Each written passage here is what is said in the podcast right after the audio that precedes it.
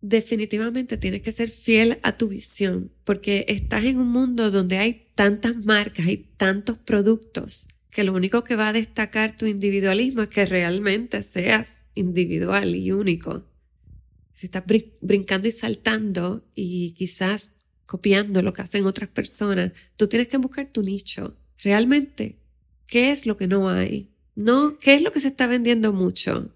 Sí, eso es importante, mantenerte en el trend, pero ¿qué es lo que no se está haciendo? Que tú puedes colar en lo que se está usando y lo que se está vendiendo. ¿Qué hace tu producto único? Y, enfocarte en esa línea y seguir desarrollándote, pero dentro de tu, de tu enfoque, de tu producto.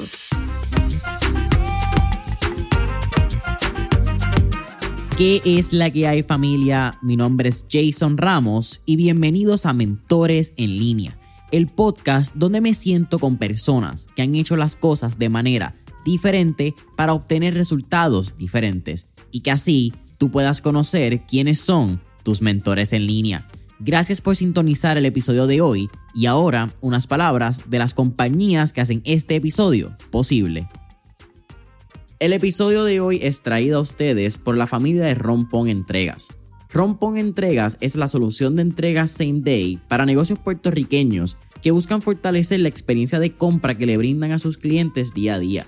Algunos de los beneficios que usted como dueño de negocio obtendrá cuando se conecta Rompon Entregas son que su cliente tendrá entregas rápidas el mismo día y también obtendrá comunicaciones automatizadas con detalles de su orden. Usted como dueño de negocio también tendrá un equipo de servicio al cliente personalizado que le brindará un servicio de entregas los 7 días de la semana, enfocándose en el área metropolitana de Puerto Rico, mientras mantiene un costo fijo por entrega, familia. Escuchen eso, costo fijo por entrega. Así que si esto es algo que te interesa para ti, para tu negocio o para el negocio de un conocido, puedes solicitar el servicio de Rompon Entregas entrando hoy a la página web www.romponentregaspr.com Nuevamente, www.ronponentregaspr.com. Stella Nolasco, bienvenidos a Mentores en Línea. ¿Cómo estamos? Muy bien, gracias. Gracias por invitarme. No, a ti, Stella, estamos hablando un, ratito rico en lo que llamo el pre-podcast session, la antesala. Y estamos hablando un poco desde yo creo que hablamos de todo, de tu historia un poquito y tocamos como que unos puntos y distintos temas. Pero para contar una historia, ¿verdad? Y para contar quién es Tela y hasta dónde ha llegado, tenemos que ir a esos inicios. ¿Qué nosotros tenemos que conocer sobre tu crianza para entender quién eres hoy en día? Ah, bueno, yo creo que definitivamente es crucial mi crianza para, para saber por qué soy como soy. Eh, yo nací en Aguadilla, en un pueblo pequeño. Mi mamá era maestra, mi papá originalmente fue policía y después comerciante. Entonces, eh, pasaba mucho tiempo sola y mi pasatiempo favorito era dibujar, así que tenía como esa, ese talento artístico, siempre lo tuve y me considero una persona introvertida y bastante tímida. Eh, y yo creo que mi, mi, mi, forma favorita de expresar mis sentimientos o mi outlet era a través de mis dibujos. Y, y yo creo que cuando uno es introvertido y, bueno, introvertido realmente, ves la vida de otras maneras y quizás absorbes más lo que las personas que quizás son más extrovertidas pasan por alto, porque yo era muy observadora. Entonces eso quizás explica muchas cosas eh, que hago bien, que es como crear cuando estoy sola o inspirarme en las cosas cotidianas y las cosas pequeñas tienen un impacto quizás grande en, cómo me siento y cómo veo el mundo alrededor. Estuvimos hablando también un poco en, en este pre-podcast session de tanto de la influencia de tu papá y de tu mamá. Y un lado de, formación que ustedes tuvieron. Yo tengo una hermanita, y esto es lo que estuve leyendo también ayer en un libro. Eh, yo tengo una hermanita y estaban diciendo que el estilo de vida e ingresos económicos y cómo se desarrollan en la vida los hermanos es una correlación más grande que el peso y la altura. Y eso me pareció bien interesante porque yo mirando a mi hermanita fue como que, wow, es cierto, como que tú no notas, pero Sí. mirando atrás, que tú puedes identificar qué hizo quienes son ustedes como hermanos en esa crianza o algo particular. Porque aunque tienes un lado bien creativo, hay un lado bien estratégico dentro de Estela, que quizás no lo hablamos tanto y eso es lo que me gustaría entrar en el podcast, pero tú calladita eres estratégica, te mueve, eso sale de tu crianza. Sí, totalmente. Puedo ver la relación con, con mi hermano en lo que él hace. También, ah, mi papá es- ex militar. Entonces, es un orgullo que él tiene por su disciplina y su profesionalismo y es eh, muy perfeccionista. Y yo creo que nos enseñó, no creo, estoy segura. En mi casa nos enseñaron a hacer las cosas excelentes el valor de la excelencia en todo lo que uno hace. Eh, mi papá fundó el Mesón Sándwiches, donde trabajan mis hermanos ahora. Y yo creo que todo el que ha visitado el Mesón puede darse cuenta de la diferencia en el trato y en las condiciones y la excelencia del producto, como entrevistas a los empleados y también puedes ver eso, ese orgullo que ellos sienten por lo que hace y definitivamente en mi casa lo aprendimos de mi papá. Entonces yo creo que el lado de mi mamá es la integridad, eh, la humildad, la, no darle quizás tanta importancia al ego, más bien al propósito de cada uno. Mi mamá es una persona que trabajó mucho con la comunidad, dando servicios sociales a los presos y eh, este, entonces mi mamá es uh, una persona muy patriota y yo creo que también importante nos sembró ese amor por contribuir con nuestro país. Eso yo creo que lo aprendí de mi mamá.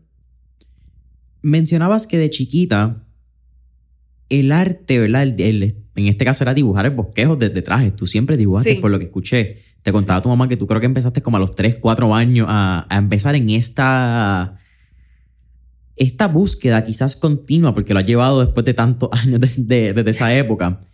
Pero de tus recuerdos, ¿cómo fue esta aventura por el mundo de las artes mientras te ibas criando? Porque venías de un lado, como estaban diciendo, tu papá es comerciante, tu hermano sigue en esa línea de comerciante, y entonces Estela estaba por las artes. Y pude leer que tu papá siempre te apoyó. Tu papá siempre decía que sigas tus sueños, sigue lo que sea. Nunca hubo quizás esta, como que atraerte al negocio familiar. Estela tenía su camino. Pero ¿cómo fue esa búsqueda durante escuela elemental, intermedia, superior? Porque tú siempre supiste que querías ser diseñadora de moda. Pero sí. ¿cómo mantuviste eso, esa búsqueda? Es algo que no te puedo explicar porque me apasionaba tanto. Era una parte tan importante de quien yo era. Y es como esos niños que tienen talento artístico y siempre se destacan en eso, en la escuela. Este, yo siempre fui muy buena estudiante académica, pero la parte a, contribuía y me destacaba siempre por la parte de las artes. Eh, siempre tuve una invitación abierta. No creas que mi papá no esperaba que yo trabajara. Quizás en la mentalidad de hombre de antes, yo creo que subestimó un poco que yo iba a continuar en esto, que es una, ¿sabes? Una profesión poco conocida en, en mi familia y, y viniendo de un pueblo tan pequeño. Así que siempre lo supe y sí me apoyaron a estudiar lo que, lo que quieras, pero vas a ser, siempre nos enseñaron a ser excepcionales, lo mejor que tú puedas, siempre da lo mejor de ti, eso sí. Así que esa parte, siempre fuimos muy competitivos, yo siempre fui muy competitiva conmigo misma, a compararme siempre con algo mejor, tratar siempre de ser este, y de probarme, no de soñar, no de soñar con algo lindo ya, sino conseguirlo. Y para conseguirlo hay que trabajar duro, hay que ser persistente. Eh, y pues así nos criaron. y, y siempre me apasionó. Nunca me vi, yo recuerdo pensar, si no estudio esto, ¿qué estudio?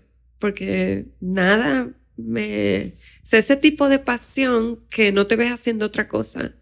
Y por eso mismo sigo aquí, después de 26, 27 años. Te vas a estudiar afuera, estudias en Drexel University y empiezas eh, bachillerato en qué? En diseño de moda.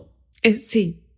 Esta universidad ofrecía un bachillerato específicamente en diseño de modas.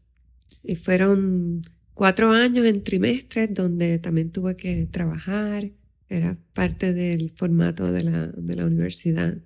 Estuviste también en SASI, en, en, Florencia, que hablamos un poco, y eso fue parte pues, de esos mismos cuatro años donde tuviste esta experiencia de ir a Italia, a una de las capitales de moda, ¿verdad? Florencia, que de teniente, yo creo entre Florencia y Milán como que se dan esa, ese tominame de, de la influencia de moda.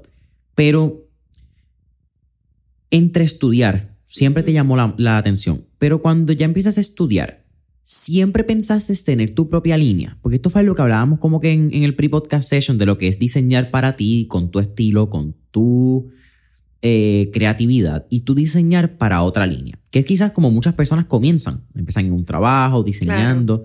¿Cómo fue esta evolución de tu mentalidad en el approach hacia el diseño de moda? Yo creo que la misma ignorancia de uno soñar, yo voy a ser diseñadora, voy a tener mi propia marca, yo lo tenía tan grabado desde tan jovencita, desde tan niña. Y la misma ignorancia de pensar que uno lo sabe todo, yo pensé yo puedo hacerlo. No creas que, que no fue, que fue fácil. Porque la universidad te prepara en algunas cosas, pero cometí mil errores y mil tropezones. Yo me encanta, tengo ahora mismo empleados que son estudiantes de la Escuela de Artes Plásticas. y yo digo, si yo hubiera tenido la oportunidad de conocer a alguien como yo, porque a mí me encanta mentorship, explicarles, darles mi opinión, darle, yo a cada rato estoy dándole clases, como si fuera yo la, tratando de que ahora, yo, con lo que yo sé, llegar de aquí al próximo punto sería, a mí me tomo veintipico de años. Ahora se puede hacer con las herramientas que hay, con lo que yo conozco, en un par de años tú, tú llegas. Eh, quizás me hubiera gustado, la vida no lo quiso así, porque fui mamá bien joven, pero yo recomiendo que, se, que trabajen este, en varios sitios y hay muchos aspectos de la moda, porque sobre todo en Puerto Rico, tener tu propia marca, hoy en día, con la, hoy en día más que nunca, con la competencia que hay, las redes sociales, la globalización es bien difícil. Bien difícil. Si tú le preguntas a cualquier persona que no sea conocedor de marca, que te mencione 10 marcas, te van a mencionar el que no sabe de moda y el experto te van a mencionar probablemente las mismas 10 marcas, porque esas son mundialmente las que todo el mundo conoce. Y son como que estos, estos pilares del luxury world en el 2024 moderno, quizás por ponerlo de alguna manera. Que muchos de ellos, todo el mundo sabe quién es Ralph Lauren, como hablábamos, Polo, todo el mundo sabe quién es. Pues esa es una de las marcas americanas más grandes. Eh, así que lo que parece fácil, quizás tú me entrevistas diciendo, esta diseñadora es un trabajo como cualquier otro. Claro. Que sigo batallando para mantenerme vigente, para mantener a, mi clientela, eh, pero tengo que competir con marcas gigantescas y, no es fácil. Mencionas el detalle de que te convertiste en mamá a una temprana edad. ¿Cómo ese factor también aportó a Estela Nolasco? Porque definitivamente, como dice, pensaría yo que una vez sucede ese evento, y dices, pues espérate, ahora sí que no hay vuelta atrás, ahora tenemos que darle el doble de duro y seguir con esto porque ya hicimos el compromiso conmigo misma. Claro, porque ya yo no me podía ir a brincar y saltar por ahí, que a mí me hubiera gustado irme a Europa y quizás estar, buscar trabajo por allá y estar. Entonces, esa disciplina de ser mamá era mi hija y mi trabajo. Que yo trabajaba de lunes a sábado y me llevaba a mi niña conmigo. Yo ahora, ahora en ese momento lo veía normal, pero ahora que lo comparo con mis hijas y con mis empleados, yo le he metido muchas horas y era bien, bien estricta. Día feriado, no había vacaciones, yo trabajaba. ¿Cómo esa ética de trabajo o cuál es el efecto de esa ética de trabajo en tu resultado? Porque quizá ahora tú lo dices y estás, En esta retrospectiva que uno puede mirar atrás y como que conecta dots by looking backwards, como decía Steve Jobs. Pero pensaría yo que eso tiene es una, una correlación directamente proporcional con el éxito que has tenido. Ah, 100%. 100%. La, el, enfoque. Nunca, nunca hubo eh, subo y baja. Yo siempre estaba ahí. Y, y tú vas aprendiendo de lo que pasó este año. Yo aprendí para el año próximo para saber cuáles son los meses buenos, los meses malos. Yo estaba ahí, nadie me tuvo que contar, yo lo aprendí. Lo aprendí, este, ahí, eh, completamente con mi ser, viviéndolo. Y que esas son las lecciones que no se van y que te hacen ser astuto y tomar decisiones inteligentes. Y no hubo tampoco, hubo esa eh, persistencia que, que eso es lo que al final trae frutos. ¿no? Cuando tú estás frío caliente, el esfuerzo siempre paga.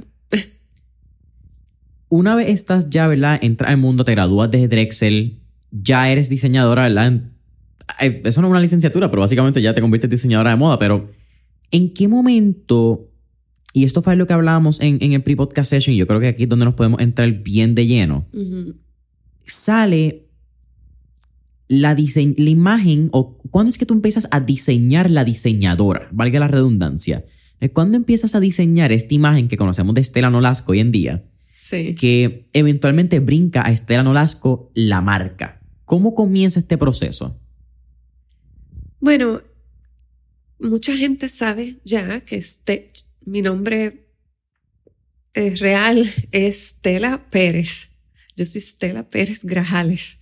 Así que desde pequeña también decidí que iba a ser Nolasco el nombre de mi marca porque es un apellido de la familia y pensaba que sonaba más chic que Pérez.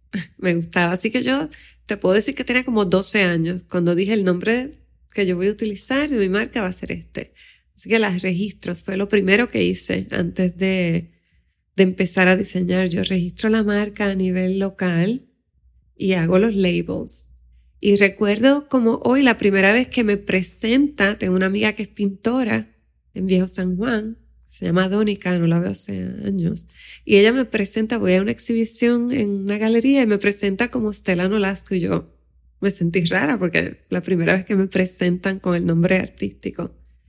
Así que yo siempre trabajé en crear la imagen de Stella Nolasco, esta diseñadora, que era yo, pero obviamente creo que sin saberlo era muy buena en mercadeo, porque realmente es una persona que tú, que, que yo quiero vender. Es una marca que define a una mujer que es, que tiene las cualidades que a mí me inspiran. Eh, y de ahí tengo muchas anécdotas. Cuando en Puerto Rico es fácil darse a conocer, porque yo recuerdo que a los dos o tres años ya me habían hecho entrevistas en el periódico, ya había salido en revistas. Y recuerdo una anécdota es que voy viajando con mi hija pequeña y se está portando mal y yo estoy regañándola y, y me dormí en el avión, sabe Dios si estaba durmiendo con la boca abierta, roncando. Cuando llego a recoger el equipaje, me pide una muchacha jovencita con su papá que me tome una foto con ella. Y yo pensé, ay Dios mío, ellos oyeron todas las... Así que sí, Stella Nolasco soy yo y es una mujer normal, con verdad. Pero tú quieres mercadear y, y ahora tú lo ves más claro en las redes sociales que tú quieres mercadear este luxury lifestyle porque esa es tu musa. Tú, quieres diseñar para esa persona y todo es, se relaciona con que las personas se identifiquen y quieran emular o quieran estar. Y ahora todo el mundo lo hace en las redes sociales con su propia persona. Tú vendes un producto, pero yo siempre estuve consciente de crear esta imagen. ¿Qué recomendación tú le darías a cualquier joven que esté en ese proceso de diseñar tu imagen? Porque yo creo que tú lo vienes haciendo, o creo no, es, una, es un hecho, vienes haciéndolo mucho antes de redes sociales. Sí.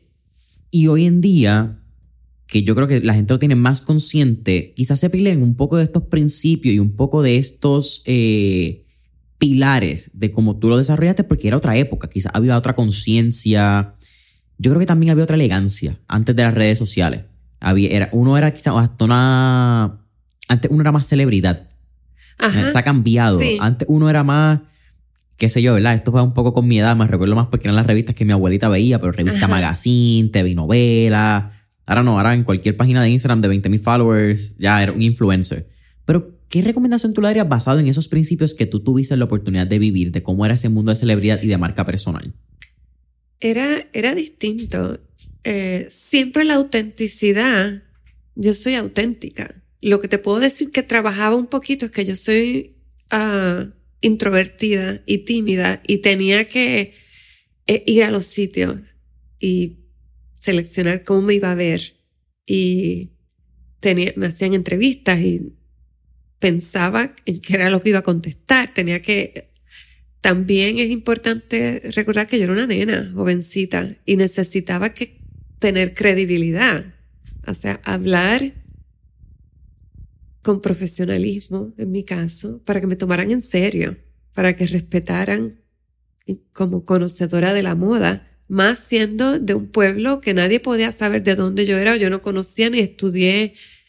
Yo todavía me siento que soy de Aguadilla, que no soy del área metro, porque aquí, aquí todo es dónde estudiaste y a quién tú conocías, si es del colegio este, si es de CPN, si es de la academia. Y entonces ese es como un apellido que todo el mundo lleva. Y yo estoy a veces con mis amigas y ellas cono- siempre conocen a alguien. Yo no conozco todavía a nadie. Porque soy bien mala con los nombres, pero aquí de tu trayectoria, de dónde, de qué urbanización tú vienes y de qué colegio y a quién tú conoces de otro colegio y de otra escuela, eso hace quien tú eras. Así que yo creo que yo me empecé a mercadear llegando a los sitios y hablando con la seguridad de que back then una experta en modas eh, la tomaran en serio, aunque fuera de Aguadilla y no conociera a nadie. Mucha gente no pensaba que yo era puertorriqueña. Esa era una pregunta bien común. Tú no eres puertorriqueña, ¿verdad? Y yo creo que quizás por la dicción, mi mamá hablaba mucho en público, mi mejor amiga era dominicana, que vivió en Aguadilla, de padres dominicanos, y para mí estaba bien consciente de sonar, de tener una dicción para que me juzgaran positivamente. Así que esas pequeñas cosas que sigo siendo yo, auténtica, pero yo trabajé en eso para poder proyectar una imagen que tuviera credibilidad en la moda. ¿Cómo tú crees que Aguadilla, o qué es lo más que tú te llevas de Aguadilla? ¿Cómo Aguadilla influencia a Estela? Yo pienso que la belleza de la naturaleza, la belleza de Aguadilla. Eh, a mí me encanta viajar, a mí me encanta ir al sur de Francia, me encanta ir a Positano, a Capri, y nosotros tenemos esas bellezas naturales que ahora tú las ves, estás bien expuesta por las redes sociales, pero digo, antes de viajar vi muchas películas, pero yo a mí, yo pienso que Crash Boat es la playa más bella de Puerto Rico y podría ser tanto más. O sea, tenemos tanto que ofrecer, tanto como Positano. Podría, Aguadilla podría ser algo así, como Capri.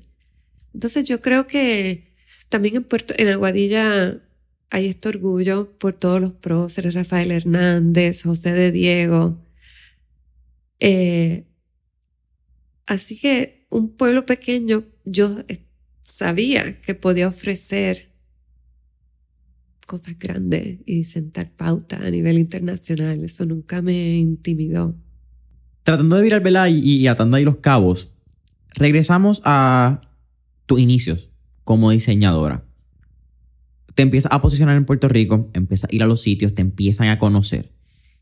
¿Cómo fue este proceso de tener un balance, sabiendo que ya también, ¿verdad? Tenía una hija en camino que en algún momento llega en esta historia, pero el balance entre mantenerte creativa, pero también el lado del negocio. ¿Cómo empezó a entrar esta, esta relación comercial? Que una relación comercial es innata, ¿me entiendes? Para vivir, tú tienes, si eres tu propio jefe, si eres diseñador, si eres artista, whatever sea tu elección de cómo manifiestas tu arte, hay un lado comercial, hay un lado de salir a vender, de ponerle precio, de cómo te mercadeas, que lo estábamos hablando. Pero ¿cómo fue este punto entre la creatividad y el balance? Saber qué tenías que producir versus, ah, espérate, yo quiero producir esto, pero quizás esto se vende más. Encontrar tu estilo, encontrar tu espacio en el mercado. ¿Cómo fue? Bueno, han sido 26, más de 26 años.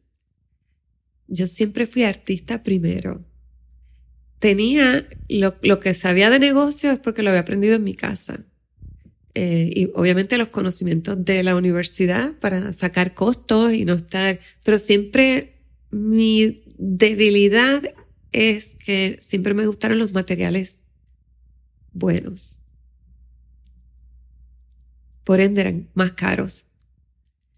Pero yo estaba bien segura de que no iba a negociar eso porque es que no me gustaba cuando los materiales eran. Así que hacía poco, hacía con poca cantidad ¿sabes? Era muy buena usándolo, rindiendo los materiales. nada se botaba en mi atelier todavía. Todavía yo, todas esas telas, yo tengo retazos. Y eso, este, yo creo que todo el que conoce mi marca sabe que yo comencé y la gente le llamaba la atención y por eso muchas veces me decían eres de Puerto Rico porque eran materiales bien exclusivos, bien distintos. Eh, y yo creo que está usándolos al máximo. Pero muchas veces, sí, por mucho tiempo le gané bien poco a la ropa, porque como artista y compitiendo, la gente, sobre todo en una isla, querían pues tener un presupuesto que no justificaban cuando yo sabía que era una tela que era la misma tela que usaba eh, Valentino. Literalmente por muchos años yo comencé haciendo muchos encajes y mis encajes yo los compraba en una fábrica que se llama Solstice, una compañía francesa que era, fue la primera fábrica de encajes. Y uh, yo llegué a salir en los primeros seis años de carrera, yo salí en el catálogo que ellos utilizaban para vender y todavía tengo dos o tres copias que me publicaron porque el vendedor que venía de Miami, que era un señor mayor cubano, me vendía, yo compraba poca cantidad, pero compraba y él, contra eso está bien bonito, mándame la foto. Y él la mandó. Y yo recuerdo los catálogos, sale Gucci, sale Prada, Valentino y salía Stella Nolasco y sale una foto de una ropa que yo había presentado con esa tela. Así que fueron sacrificios que yo hice y decisiones que, que tomé como artista, fiel a mi marca para darle ese valor que al final me hace destacarme y me pone a otro nivel, que quizás por eso Luego, con el tiempo, pues vendí en Neiman Marcus, por ejemplo, eh, o fui seleccionada para poder participar en New York Fashion Week, pero en la, en la pasarela de, Lincoln Center. O sea, la pasarela donde estaba Ralph Lauren y Carolina Herrera, porque yo siempre tuve eso como meta, pero no es que ese sea el camino indicado necesariamente. Estaba streetwear, ready to wear. Tú sabes, tú puedes, hoy en día es otra historia totalmente distinta. Pero háblame de eso, porque mencionaste una oración muy linda, que es que te mantuviste fiel a tu marca y a tu visión como artista. Y aunque eso quizás podía significar generar menos dinero, que quizás yéndote a Ready to Wear, que eventualmente tú hiciste una serie, una línea Ready to Wear y como que sí. ha estado para atrás, para adelante, viendo en los distintos eh, tipos de negocios, ¿verdad? Dentro del negocio tú fuiste fiel a tu visión. Y eso, 26 años, más eh, de 26 años después, aparte de tener un efecto, it's easier said than done. Es más fácil decirlo que hacerlo. Sí, ¿Qué recomendación tú le darías a cualquier joven que está en ese proceso batallando con su visión porque quizás no está generando el dinero que pensó que iba a generar? Definitivamente tienes que ser fiel a tu visión porque estás en un mundo donde hay tantas marcas, hay tantos productos que lo único que va a destacar tu individualismo es que realmente seas individual y único.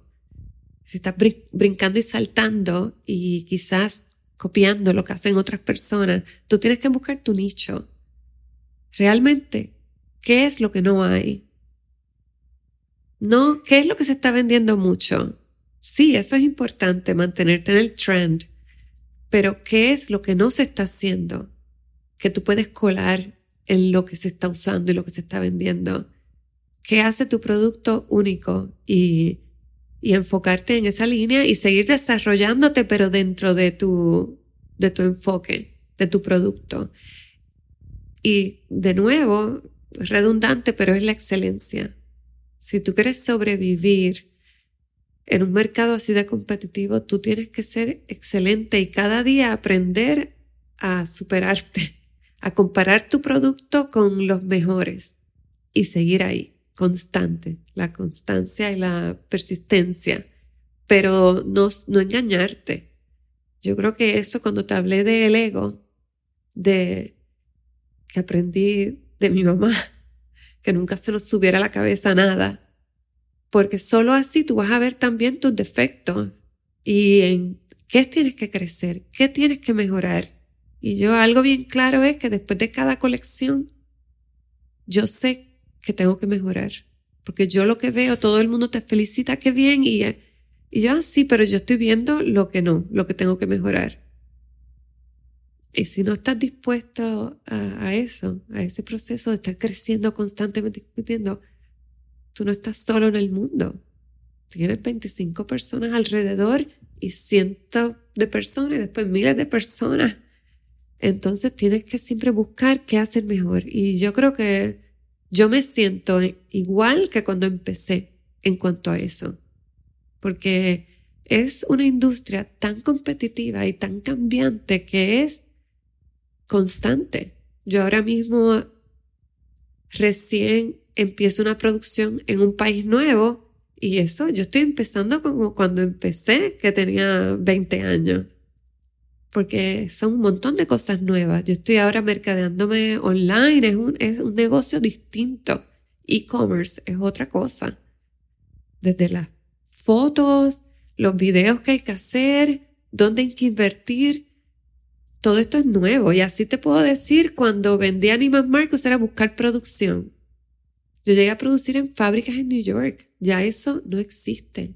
Eran todas asiáticas en, en New York. Eso parece que eso no existió nunca. ¿Quién produce en New York con lo caro? Los patronistas estaban en New York. Sí, que eso es como una época que se, la gente como que lo obvia, pero en Nueva York los sweatshops. Era el final de esa era. Pero yo llegué a estar ahí en fábricas que yo veía la ropa que estaba haciendo Marc Jacobs. Wow y, distintos diseñadores, Michael Kors. Yo veía las producciones ahí al lado, había, ¿sabes? Parece increíble porque todo se hace en China ahora. Yo probé en India producción, produje en China también. Ya eso fue ahora. yo cuando vendí a Nima Marcos fue que fui a los shows en New York a vender. Pero después la economía, me voy a Europa a vender y producí en Puerto Rico.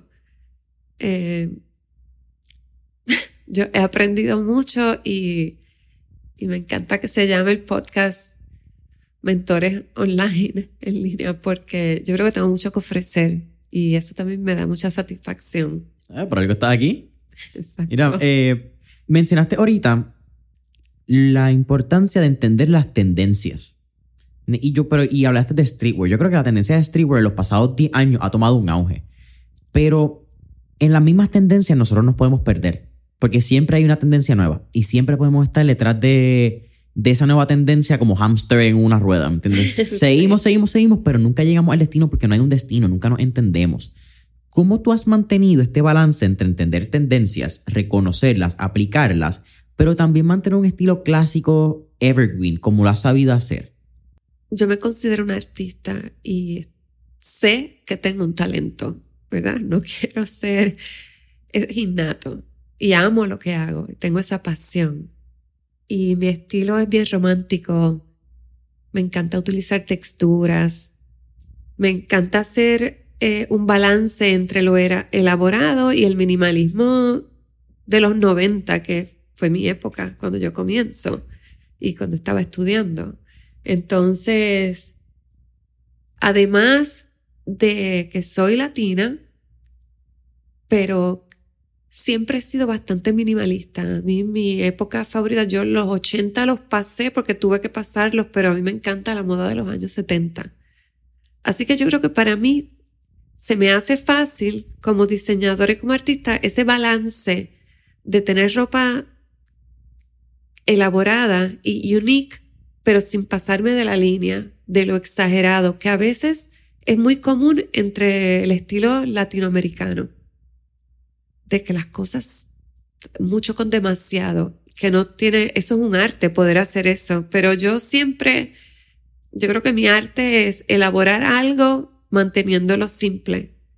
Eh, y como tengo bien claro que ese es mi estilo, me puedo adaptar a tendencias, pero nunca me voy a salir de ese balance que es Stella Nolasco, que va a darle esa particularidad a mi ropa. Entonces tú ves mi colección nueva Berry Valley, que revivo un trend, un estilo de, trabajo que hice 10 años atrás de trenzas. Y lo hace bien elaborado, pero a la misma vez es simple. Las siluetas son simples y yo creo que es en eso se basa mi estilo, en ese balance de hacer una pieza simple, pero tiene un ángulo en la espalda, en algún sitio que tiene un detalle bien particular.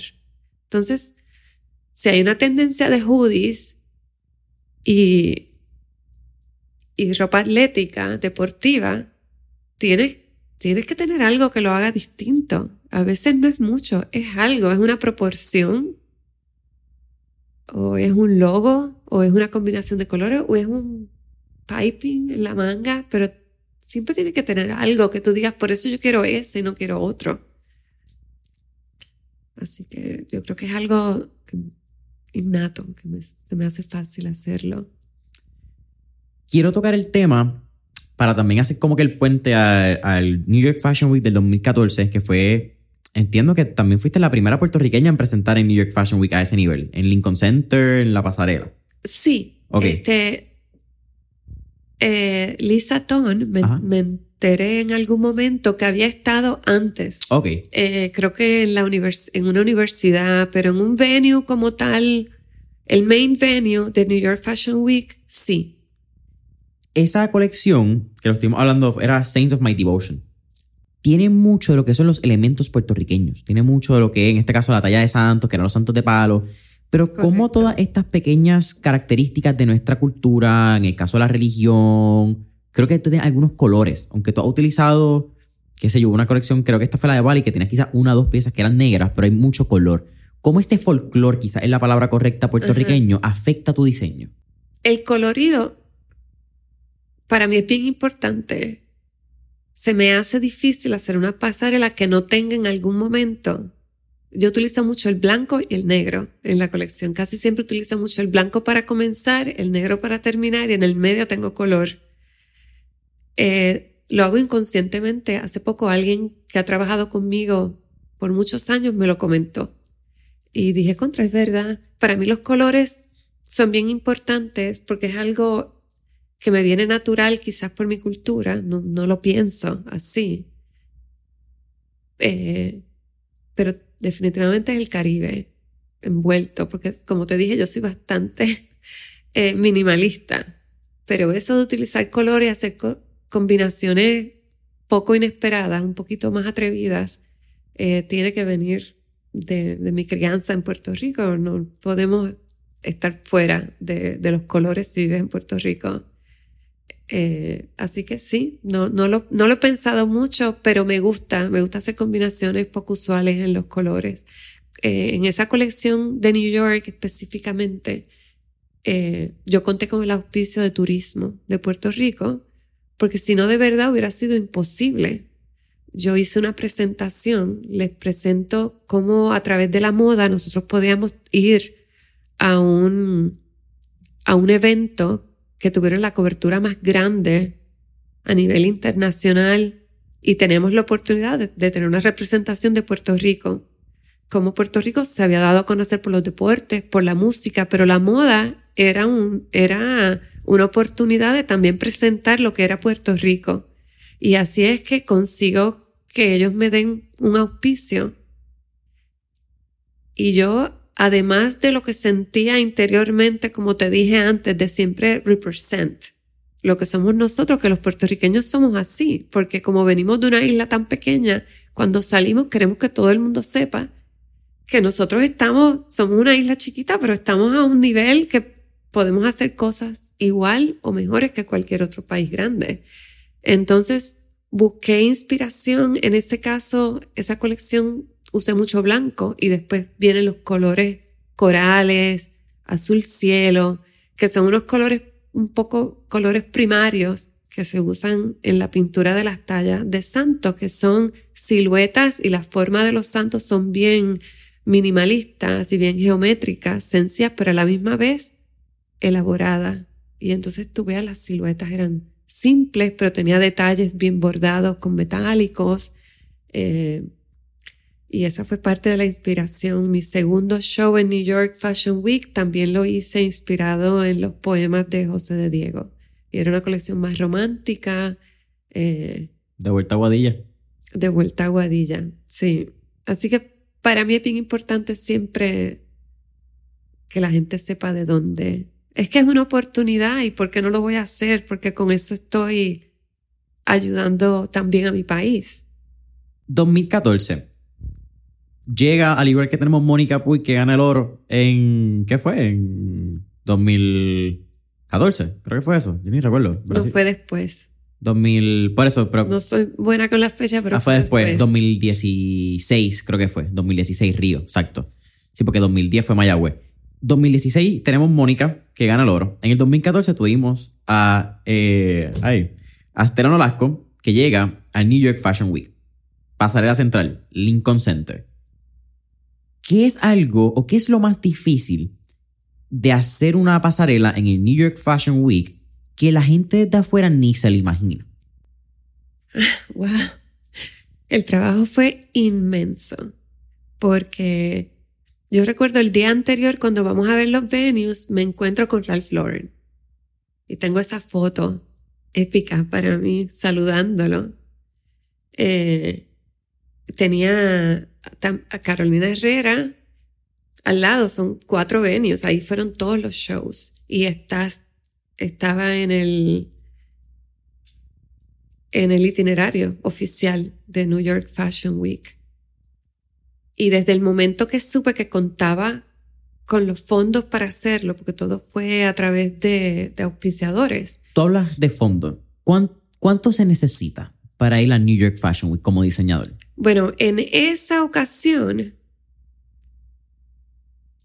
me costó 160 mil dólares.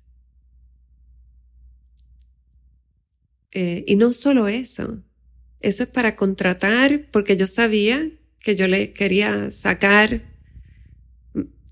tuve que ah, obviamente contratar una relacionista público de allá, que fue la que llevó todos los celebrities al show. Gracias a eso, pues a los dos días me llaman los vestuaristas de Eva Longoria y de ahí pues vestí este montón de, he seguido vistiendo a muchos celebrities de Los Ángeles, eh, de Hollywood. Y eso eso es parte del plan estratégico de mercadear la marca internacional. Yo recuerdo haberme, después de tantos años, reunirme con, con un abogado que sabe mucho de marcas y preguntarle, ¿cómo yo me voy a retirar? Yo quiero... Me dijo, pues empieza a mercadear tu marca internacionalmente. ¿Tú quieres darle valor a tu marca? Y, ahí es que yo, yo empiezo a pensar en el marketing de una marca, darle standing internacionalmente, no quedarme aquí. Y son ese tipo de, de inversiones que uno hace como artista, quizás no tanto como negociante. Antes y después de ese New York Fashion Week, ¿cómo cambió tu carrera? Mencionaste Hollywood, pero más allá, mirando, ¿verdad? Casi 10 años después de ese evento, ¿cómo catapultó la vida de Estrano Lasco? me posicionó en otro nivel, definitivamente. A mi marca, yo siempre, siempre trabajé comparándome con mercados de afuera. Pero esto ya es algo que no hay vuelta atrás para mí como diseñadora. Yo me mantengo siempre pensando en el cliente internacional. Y al día de hoy ese sigue siendo mi target. Tengo clientes internacionales, pero ahora con, con las tiendas online, ¿verdad? Es mucho mejor que nunca. Pero sí, hay que pensar en la globalización, no pensar local. Porque el, el mundo ya es uno solo. Creo que fue antes o después de New York y esto lo hablamos un poquito antes también en el pre-podcast session, sale una colección tuya ready to wear. Creo que fue después de María, creo que fue, ¿verdad? 2018. Sí. Háblame un poco de los distintos modelos de negocios dentro de ser diseñador. Está la alta costura, que es lo que tú te has eh, caracterizado, yo creo que es lo que has vuelto en los últimos años a ser bien como que eh, straightforward con, es lo que hace Stella Nolasco. Pero desde el punto de vista de diseño quizás del negocio, pero tú como diseñadora, ¿qué diferencia hay entre hacer ready to wear y hacer alta costura? Sí, yo por fin hago ready to wear fue después de la pandemia. Ok. Durante la pandemia, realmente. Este. Como una respuesta a. Sí, Sí, porque fue justo en la misma pandemia. Yo empezamos a hacer mascarilla. Y ahí abro la tienda online por la necesidad y tengo a mi hija recién graduada de la universidad viviendo en mi casa y ella lo hace. Ella es la que tiene la tecnología y el know-how y lo hizo. Yo ya tenía los contactos a través de mi amiga Erika Peña, que es diseñadora puertorriqueña, pero está radicada en Bali. Y ella es la que ya me había dicho en dos o tres ocasiones, conseguí, porque mi problema era ese, la producción. En Puerto Rico no hay la mano de obra. Entonces, comienzo con mi primera colección, que fue ir a mi closet y mandarlo mañana. Y escogí piezas de las que yo tenía y yo usaba quizás hace 10 años que eran mis bestsellers, cosas que yo usaba que siempre me decían, ay, eso, yo, esto es viejísimo, pero todo el mundo me tenía que preguntar unos pantalones, un traje en específico, y dije, se lo voy a mandar, voy a hacer el mínimo de esta fábrica en China, pero obviamente tuve la suerte y la bendición de no ir al azar. Yo ya fui a una fábrica probada y, y recomendada. Este, porque mi amiga pues siempre nos habíamos ayudado mutuamente a través de ella vestía Beyoncé, con ella fue cuando vendía Neiman Marcus, siempre nos apoyábamos y, eh, y hicimos muchas cosas juntas. Entonces, pues ahí mando y a los dos meses me llega la producción y, y el resto es, pues ya llevo, voy para cuatro años haciendo ese ready to wear que fue mi sueño siempre para poder vender a un precio más accesible llegar a más de mis de mi fanaticada, de gente que me decía, ay, algún día yo voy a tener un traje tuyo.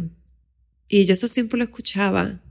Algún día y, y era, significaba mucho para el artista ese respaldo eh, pero que la realidad era otra, que sale bien caro hacer un traje. Entonces lo que hacía era trajes a la medida, que es lo que básicamente hacen todos los diseñadores en Puerto Rico. Que es, tú necesitas un traje a la medida y entonces tú le puedes cobrar y sacar alguna ganancia. Que si vas a competir al precio que tienen las tiendas de ready to wear, pues es imposible. Y nos morimos de hambre todos. Exacto. Porque siempre fue el sueño aparte de, la. De, y hablando quizá un poco más del lado comercial, hay un lado sentimental. La gente te venía a decir, yo quiero una pieza tuya.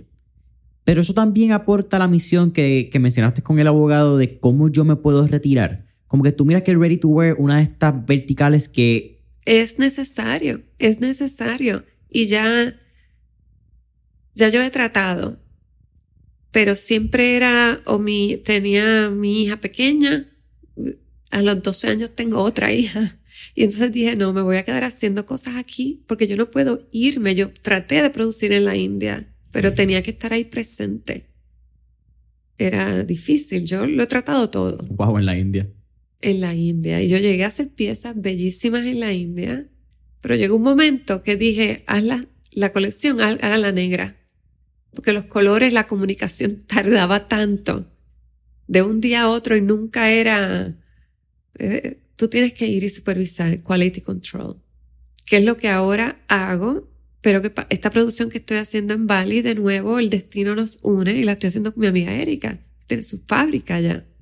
Y tiene boots on the ground. Ya no es lo mismo de estar mandando mensajes por WhatsApp, que no me entiendes, tú no me entiendes. Sí. Mismo idioma, entendemos lo que queremos. Fui, estuve casi tres meses, hice los samples, los digitalizamos, están perfectos y ella es el quality control, ella es la que lo está produciendo.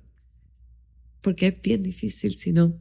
Porque yo sabía que en China, que me estaba yendo bien, las cantidades eran grandes y no me atrevía a complicar el diseño. Mm.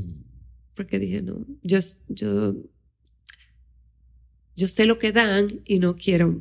Me mantenía a la segura porque hay decisiones que tú tienes que ser smart. No voy a complicar para que después la ropa me llegue mal Debe mantenerme. Y yo, yo creo que eso es algo que también aconsejo, que a través de mi carrera supe cuál era mi límite. Cuando yo empiezo joven, con poca experiencia, pues mis diseños eran más simples, para que se vieran bien hechos. No me voy a tirar a complicarme. hay que ser realista. Yo voy a dar lo mejor que yo puedo dar y es este producto, hasta aquí.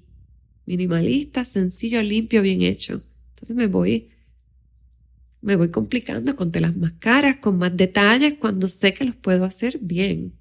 Y tú ir a tu ritmo también. Algo que hablas con Quality Control, yo creo que algo bien importante que me gustaría mencionarlo, y, y es bien loco porque estuvimos hablando de Mario Pagán recientemente, fue el último episodio. Y aunque Mario Pagán tiene Mario Pagán en su restaurante, tiene un gran equipo detrás. Y al igual que Esteban Olasco tiene su nombre en la marca, hay un gran equipo detrás de Esteban Olasco. ¿Cómo ha sido el proceso no solamente de desarrollar el equipo, tus modistas, crear también esta pequeña, el pequeño templo que es tu atelier, Este es tu, espacio seguro? ¿Y cómo ese equipo ha aportado al crecimiento de la visión de lo que es la marca de Estela Nolasco? Soy agradecida que las personas que trabajan conmigo trabajan ahí por pasión a la moda. Eso es bien importante porque podrían tener otro trabajo y ganar más dinero. Pero la moda es algo que atrae a un grupo de personas que sienten pasión. Y, tengo, cuento con, con personas que han estado conmigo desde hace 20 años. Incluso en este momento tengo la primera modista que trabajó conmigo cuando yo empecé a los 20, está trabajando conmigo. Hemos dado muchas vueltas, pero volvimos a trabajar juntas. Ella está ahí. Y somos familia. Y ella es de quien yo aprendí tantas cosas. Y tengo empleados nuevos que son recién graduados y ella igual los está enseñando a ellos. Y algo que ella tiene es esta pasión por la perfección y este orgullo por, por lo que hace. Y he tenido muchas personas que han pasado y luego se van a hacer otras cosas, crecen y, han sido importantes en su momento y han contribuido un montón y me encanta saber lo que están haciendo, pero yo creo que la, la clave es que la moda apasiona, pero también ese respeto. Siempre ha habido respeto eh, y trabajar en equipo y trabajar por algo que no es por mí en lo personal, es por lo que hacemos nosotros como equipo, que, que es la marca Stella Nolasco. No recuerdo si lo hablamos en un momento, puede ser que quizás como que tocamos los temas, pero la diferencia entre la marca y la persona. ¿Ha sido fácil como que desarrollar, hacerle entender a la gente que Estela Nolasco es una marca, no es solamente la diseñadora? No, creo como ahora me lo estás preguntando de una manera distinta de lo que hablamos. Muchas personas, muchas personas juzgan a la persona por la marca. Este, y quizás me me juzgan mal antes de conocerme. Lo sé porque lo he escuchado. ¿En qué sentido? en quizás pensar que Stella es inaccesible o es una persona creída o es una persona porque quizás ven la marca de los shows y no que soy una mujer madre que ha trabajado como una loca toda la vida con dos hijas eh, y que tiene las mismas necesidades y el estrés y que no es ese glamour que la gente piensa y que, y que es el que uno vende, porque la ropa es toda de glamour y mucha ropa de cóctel y un estilo de vida así, porque claro, no te voy a presentar yo en mi casa dando gritos, regañando a todo el mundo, eh, vuelta loca, porque nunca se ha mercadeado la moda así. Nunca en la historia la moda vende un sueño, un luxury lifestyle. Aunque sea un ready to wear, it's a beautiful lifestyle. Yo quiero que la gente se ponga un traje y se sienta, se viva esa película y, disfrute las cosas sencillas como ir a tomarte un café o caminar en un sitio bonito. Y, y la ropa sirve para eso, para tú sentirte así especial. Y, eso es lo que a mí me importa.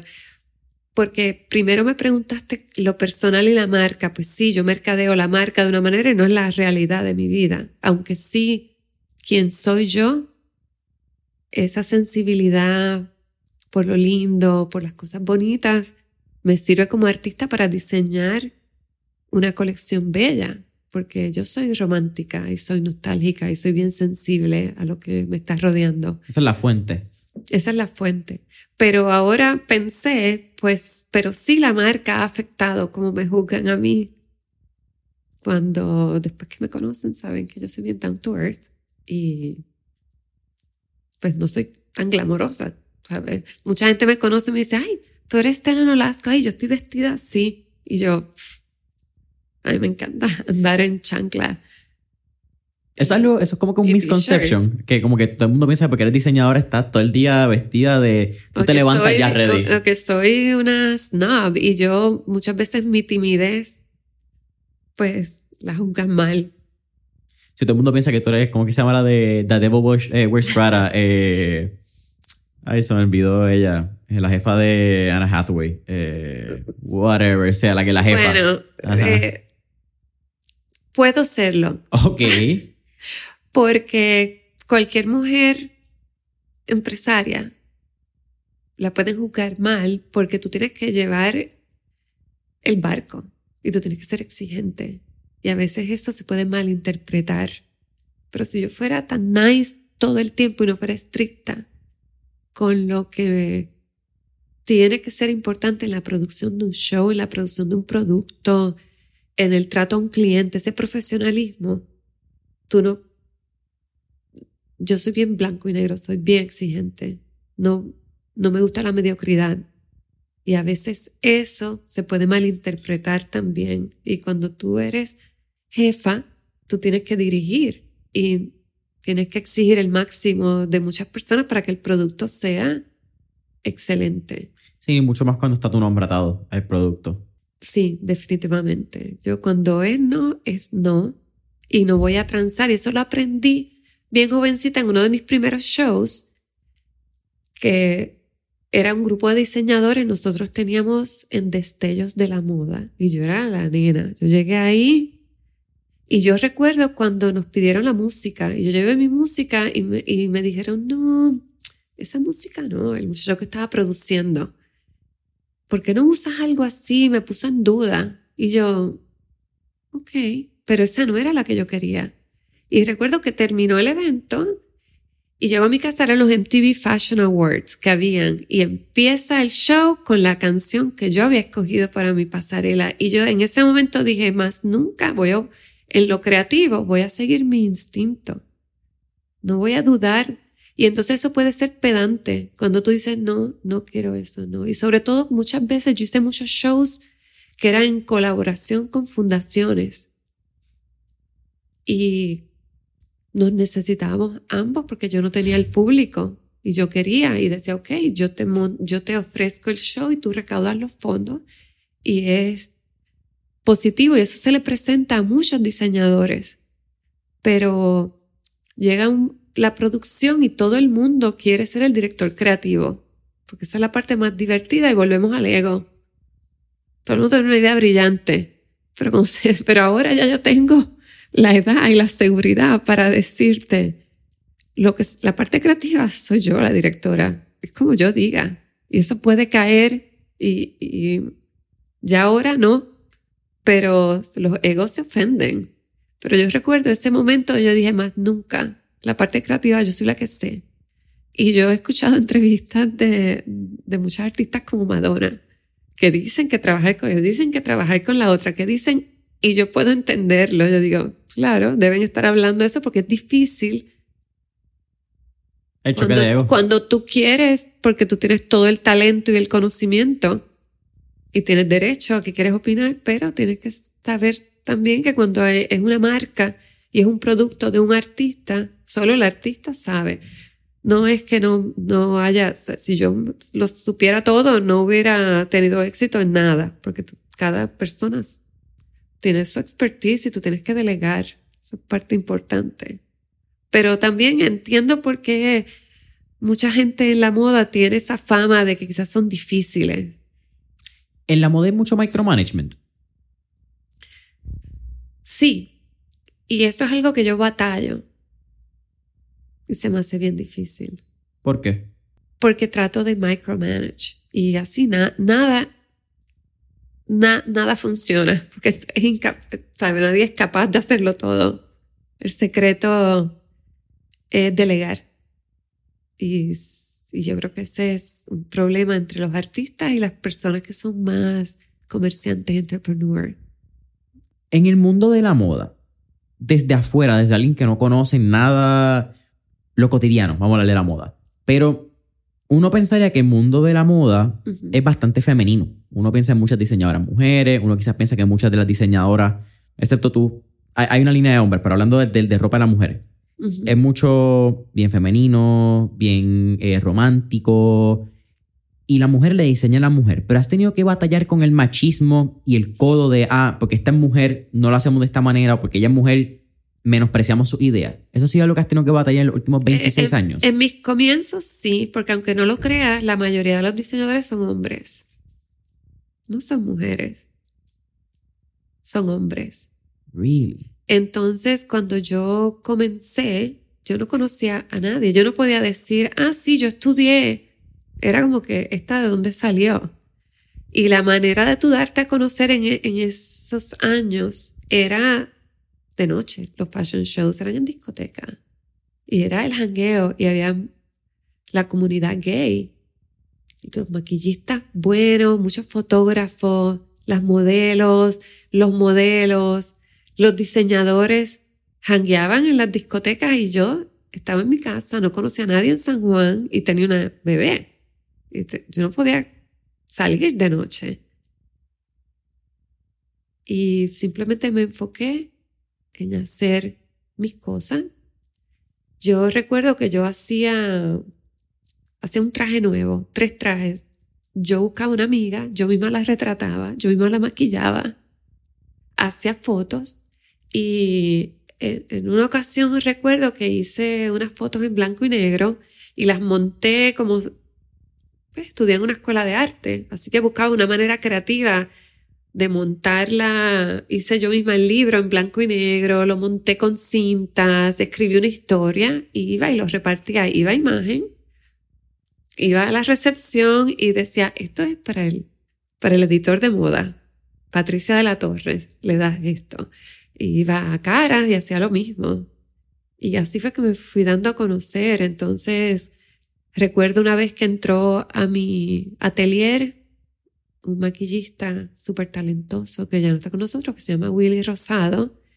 Y Willy era el maquillista que hacía a todas las artistas, todos los diseñadores. Él tenía shows, eh, drag show en la discoteca y él me introdujo a toda la comunidad fashionista y fue mi mentor. hacía shootings conmigo y entonces conocí a Dalbert, que tenía agencia de modelaje Amnesia y de ahí seguí conociendo gente, pero llegar ahí no solo por ser mujer, sino por no ser del área metropolitana. Sí, creo que estamos hablando de quién conocía los colegios, de dónde saliste, de qué escuela. Sí. Wow. Entonces también ser mujer tiene, pues como uno es madre, ¿sabes? No, no puedes estar toda, como, es más retante. Es más retante. Estela, ya casi terminando mentor en línea. ¿Cuánto de tu éxito la adjudica al timing? No, nada. Porque yo llevo una carrera muy larga y quizás donde yo estoy ahora hay personas ahora que lo pueden lograr en cinco años. Nada ha sido un timing. Esto ha sido esfuerzo y talento y perseverancia. Esfuerzo, talento y perseverancia. Sí. Al final de Mentor en línea siempre hacemos cuatro preguntas de fuego, así que ¿estamos ready? Bueno. La primera, si tuviéramos la oportunidad de estar en esta película de Back to the Future y tener un DeLorean, que en la maquinita del tiempo, tú le pones el tiempo, puedes ir y puedes regresar. ¿A qué época, década o periodo histórico te gustaría ir y por qué? Me gustaría ir a los años 70, cuando yo era una niña. Me gustaría decirme que no estaba sola, que creyera más en mí, que todo iba a estar bien y quizás iba a ser un poquito más fuerte. Estoy feliz con mi destino y con todo lo que, lo que he conseguido, pero me hubiera gustado tener más certeza y ser más segura y, y confiar un poquito más, tener menos temores y quizás hubiera llegado a donde estoy un poquito más rápido. Segunda pregunta. Tenemos un playlist en Spotify que se llama Mentores en línea, el playlist, donde tenemos todas las canciones que motivan y pompean a nuestros entrevistados. Así que, con eso dicho, ¿qué canción motiva o pompea a Estela Nolasco? últimamente, bueno, a mí me pompea mucho The Weeknd. ¿Qué tres libros le recomendaré a nuestra audiencia? Un libro importante para mí fue Amor en tiempos de cólera Gary García Márquez. Sí. No sé por qué, te dije que soy una romántica. Ah. Eh, y me encanta creer en el destino y en que las cosas verdaderas perduran por siempre. Eh, ¿Qué otro libro? Me encanta, me encantó el, el tiempo entre costuras. Es de una autora colombiana, ahora se me fue el nombre pero a veces cuando estoy trabajando bien duro en el taller y digo, contra, han pasado tantos años y yo estoy aquí arrodillada cogiendo un ruedo, eh, que no es tan glamoroso, me entro en la, en, en la novela y recuerdo lo mucho que amo lo que hago y la felicidad que me da. Es sobre una, una modista que se hace espía. Eh, y, y me, me, encanta porque me hace recordar que soy tan afortunada y así sea doblada cogiendo un ruedo, estoy haciendo lo que me apasiona. ¿Alguno más? ¿O esos dos? Esos dos. No leo mucho, sinceramente. Relax. Pensé que me iba a decir alguno de, de moda, algo que te hubiese gustado así. Pero eh, actually me encanta el, el tiempo entre costuras. El tiempo entre costuras. El título me encanta. Como que el título solamente de... Sí, es bello. La, la, no me viene el nombre de la autora, pero es colombiana. Cool. Eh, Stella, última pregunta. ¿Cuál sería tu última recomendación o tip para nuestra audiencia? Eh, que apoyen el, lo, lo hecho en Puerto Rico. Eso sería el último comentario. Y te agradezco por tu tiempo la invitación. Muchas eh, gracias. Agradecido a ti, agradecido por la, la horita 10 minutos que estuvimos aquí, aparte del pre-podcast session. Eh, Súper agradecido con tu trabajo, ¿verdad? Aunque, no, aunque tienes una colección para hombres, también que es importante que está disponible en el shop. Tiene la guayabera, eh, estilos, una, están bien nítidas, chequénsela.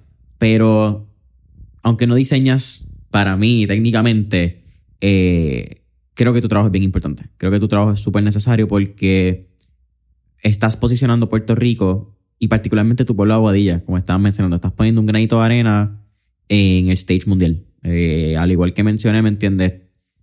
Que tuvimos una medalla de oro en la Olimpiada, es bien importante saber que tenemos una Estela Nolasco que ha presentado en las pasarelas más grandes del mundo, que, bueno, las tengo apuntados, pero estamos hablando Diana La Torre, Marlene Favela, Adamari López, dijiste Beyoncé, aquí tenemos Eva Longoria, Giselle Blondet, eh, Juliette Lewis, celebridades. Alicia Keys, que fue de las más recientes. Tenemos una cantidad de celebridades que han vestido, que muchas veces quizás vemos en pasarela, vemos en alfombras rojas, en premios, y tenemos una diseñadora que está representando Puerto Rico, su pueblo de Aguadilla, y, ¿sabes? algo que no hablamos, pero creo que algo también es bien lindo de lo que tú haces, Stella. Es que aunque hay mucho, ¿verdad? Que tiene que ver con un for profit, aunque tú lo mencionaste, hay mucho para non-profit. Tú colaboras mucho. Creo que tuviste una que fue para 2020-2021, la de las mujeres. Para la casa de mujeres maltratadas. Se me olvidó eh, Julia de Bulgo, ¿era la casa? Eh, Teresa Todas. Teresa. También para la comunidad. Eh, para María, tu show del 2018 hay más allá de Estela la diseñadora. Eh, y hoy creo que tuvimos la oportunidad de conocer a Stella Pérez Grajales, no solamente a Estela Nolasco. Así que súper agradecido por eso, agradecido por el tiempo, agradecido por el cafecito también que nos tomamos.